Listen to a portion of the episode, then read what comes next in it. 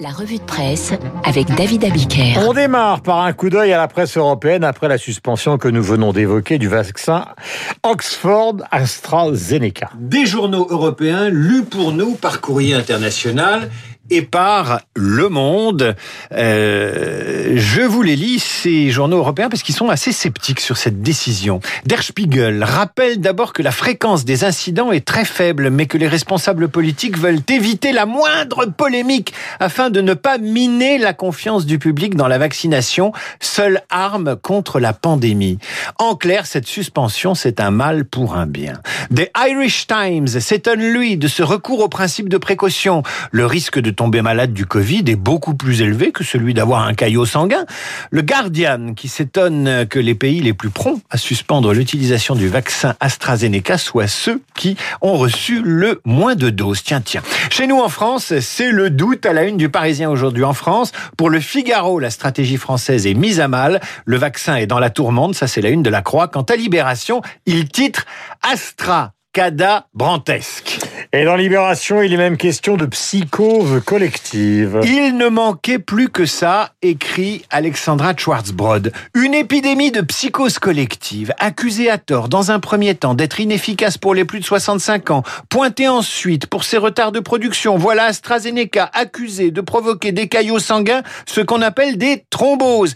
Il a suffi il a suffi, poursuit la journaliste, d'un cas suspect signalé le 8 mars en Autriche pour déclencher une véritable psychose. C'est toujours libération. Hein. Dans les jours qui ont suivi, d'autres pays l'ont suspendu. Et pour finir, la France, Castex défendait le vaccin dimanche, Macron le suspend le lundi. Alors Libération interroge. Emballement irrationnel, principe de précaution poussé à l'extrême. Pour l'heure, aucun lien n'est avéré entre ce vaccin et les problèmes de thrombose. Et l'éditorialiste ajoute rien nada, niente, nothing, nicht. L'Agence européenne du médicament continue même d'affirmer que les avantages du vaccin l'emportent sur les risques. Et Alexandra Schwarzbrod n'a pas peur d'affirmer qu'au moment où elle parle, le virus et ses variants reprennent de la vigueur tout retard dans la vaccination se révélera meurtrier. De là à dire que le principe de précaution tue, il n'y a qu'un pas que je franchis sans aucune précaution. Voilà, il suffit de prendre un tout petit peu d'aspirine le matin et vous vous prémunitez contre toutes les formes de thrombose possibles et imaginables. Je ne suis pas médecin. Faites attention aussi alors. Oui, oui, mais il faut... Ah, euh, raisonnable, j'ai dit.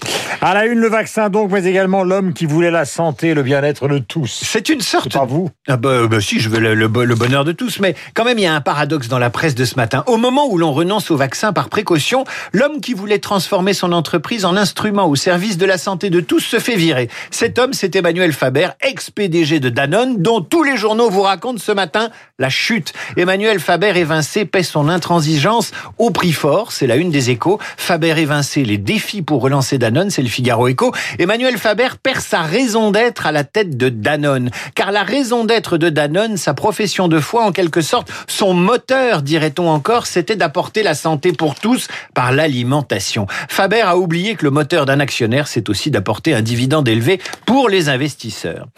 Autre homme, autre chute en forme de grand déballage, c'est dans le monde. Des femmes témoignent à charge et à décharge sur Patrick Poivre d'Arvor. Souvent leur nom est transformé, rares sont celles qui osent sortir de l'anonymat, celles qui se confient à visage découvert au monde, décrivent toutes la même technique. Une invitation à assister aux 20 heures de TF1, puis des avances, puis une relation qu'elles estiment avec le recul n'avoir pas consenti. Le papier du monde vaut pour ces témoignages accablants autant que pour la description des comportements délirants que provoquait Patrick Poivre d'Arvor quand il était le roi de l'information. Sa fidèle secrétaire qui travaille toujours avec lui se souvient. Patrick recevait des dizaines et des dizaines de lettres d'amour, certaines avec des photos de femmes très suggestives, voire complètement dénudées. Je le sais, c'est moi qui les ouvrais. Il recevait des cadeaux, jusqu'à des dentelles. C'était hallucinant. La fille du présentateur se souvient également de scènes extrêmement choquantes. Des femmes dormaient sur le seuil de notre porte, d'autres chantaient sous nos fenêtres. Ça vous est jamais arrivé, Ah non, jamais. Moi non plus, c'est Il n'y a bizarre. qu'à Elvis Presley que c'est arrivé. Certaines nous harcelaient, ma sœur et moi, pour qu'on leur obtienne des rendez-vous avec lui.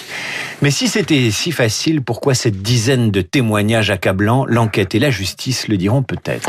Le magazine Elle nous parle de malbouffe cette semaine. Pas la malbouffe euh, mal, mais la malbouffe. M, Ah, accent circonflexe, L-E.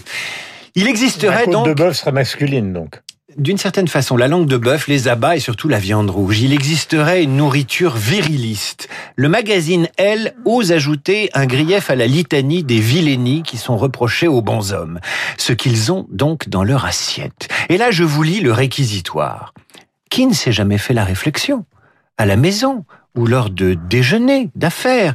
Les hommes se ruent bien souvent sur la viande, associée dans l'imaginaire collectif à la force et donc à la virilité. La viande est perçue comme l'aliment masculin par excellence, quand le poisson ou les greens sont préférés par les femmes. Alors les greens, hein, dans le langage euh, New Age de Elle, ce sont tout simplement les légumes verts.